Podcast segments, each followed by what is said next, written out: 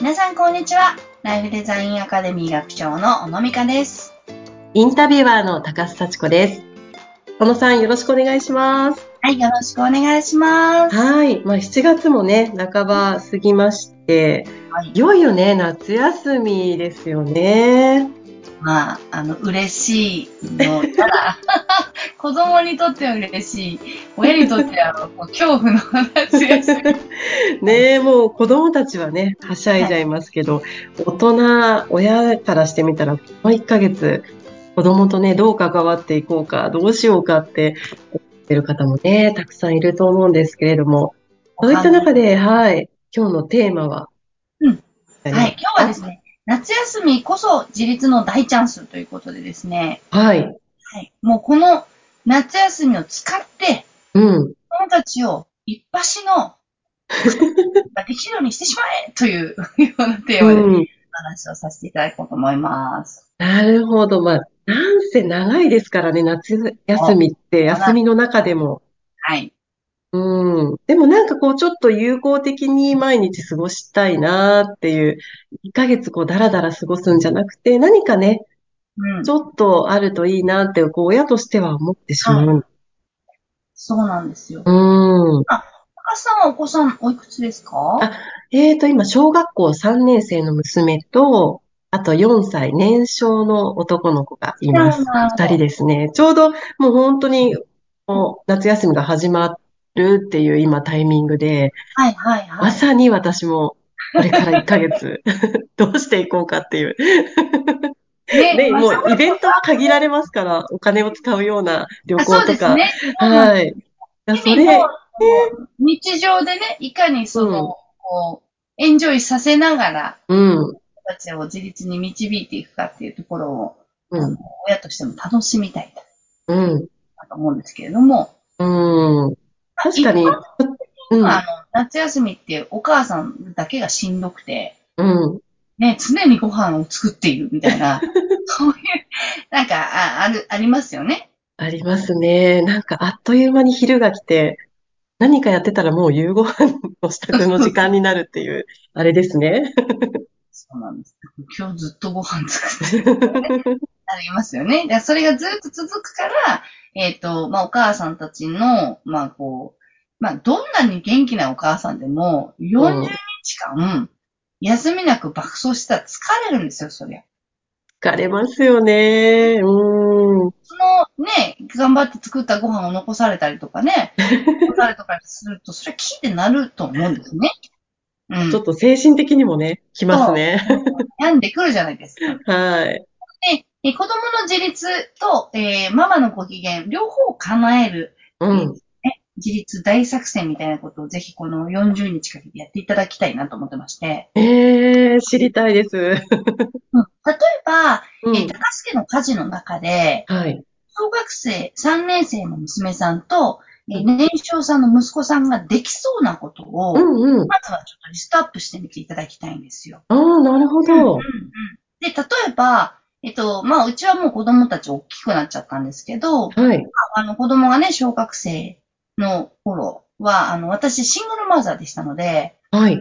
もうとにかく、やることがもうめちゃくちゃあるんですよね。仕事も休むわけにいかないし、ううん。ん。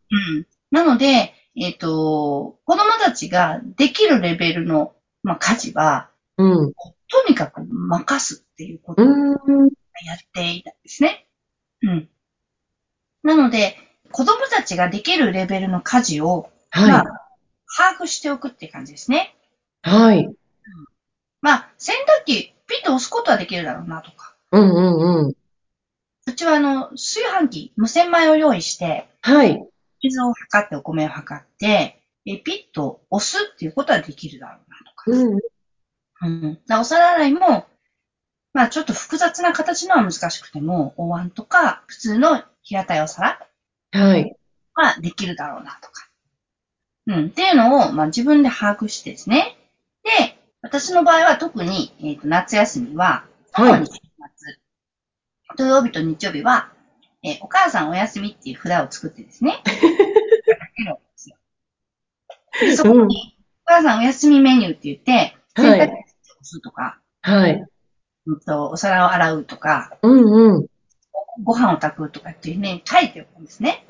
そこに子供ができそうな家事を書いとくんですね。あそうです、そうです。うまあ、だかーら、んこれはできるからお休みするよっていう感じ。そううん、なるほど。すると子供たちが、まあ、金曜日ぐらいから、明日はお母さんが休みだ ぞと。来るぞと。うん。で誰がどれをやるんだっていう会議を始めるわけですね。なるほど。うんうんうん。俺は明日米を炊くぞとか。うん。じゃあ私は洗濯機スイッチ入れるよとか。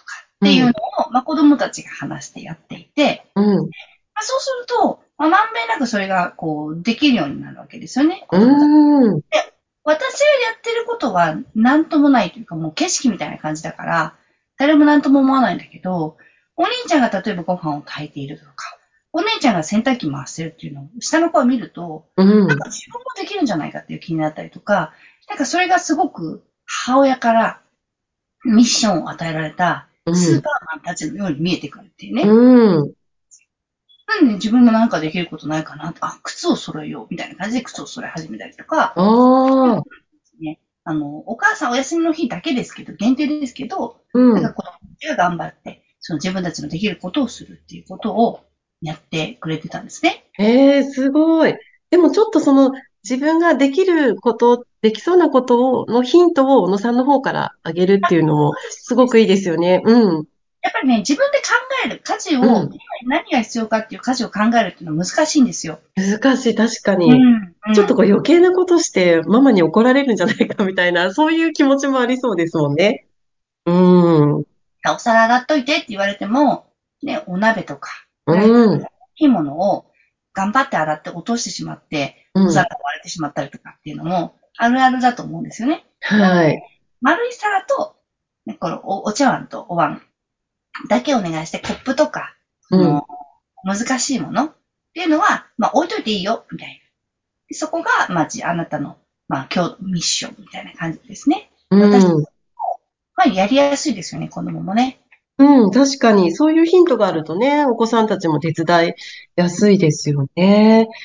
ちょっとそれで、またできるようになったら、子供の自信につながるっていうか、あ、こんなことできたっていう、そういうね、なんかこう自分の気づきにもなりそうですよね。なんかよくそれをやるのに、あの、お小遣いをあげるっていうああ。とややり方があるじゃないですか。はい。うこれやっん。たらお小遣いをあげる、これをやったら、それもすごくいい、あの、うん。モチベーションになるんですけど、はい。そのお小遣いをもらえないとやらなくなってしまうっていうデメリットも、まうあ、ん。潜んでいるっていうね。はい。うんだから、あの、私は、お母さんが休めたっていうことが、彼らの報酬、一番、うん。お母さんがじっくり休めて、ニコニコしているっていう のが、うん。君たちが受ける最大の対価だっていう感じでですね、なるほど。話をしたんですね。で、ママがバリバリ怒ってるより、ニコニコしてた方が嬉しいでしょと。うん。で、そのためにはママには休みが必要なんだと。ね。なので、ママ、お母さんがお休みの日は、もうこれを君たちにやってもらいたいみたいな話をしてですね。うん。で、まあ、一生懸命やっててくれたっていうのがあります。ええ。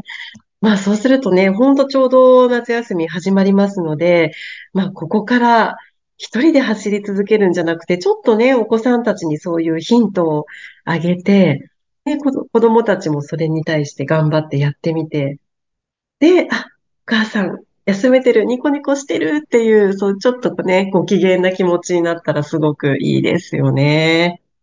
休めた、嬉しい、ありがとう、みたいな人に、うん、うん、で、子供たちが家事の、こう、スキルが上がってくると、うんそれをね、あの、パパに言ってくれたりするんですよ。おー、あの、パパこんなこともできないのみたい な感うじで。ん、うん、うん。知らないのみたいな感じで。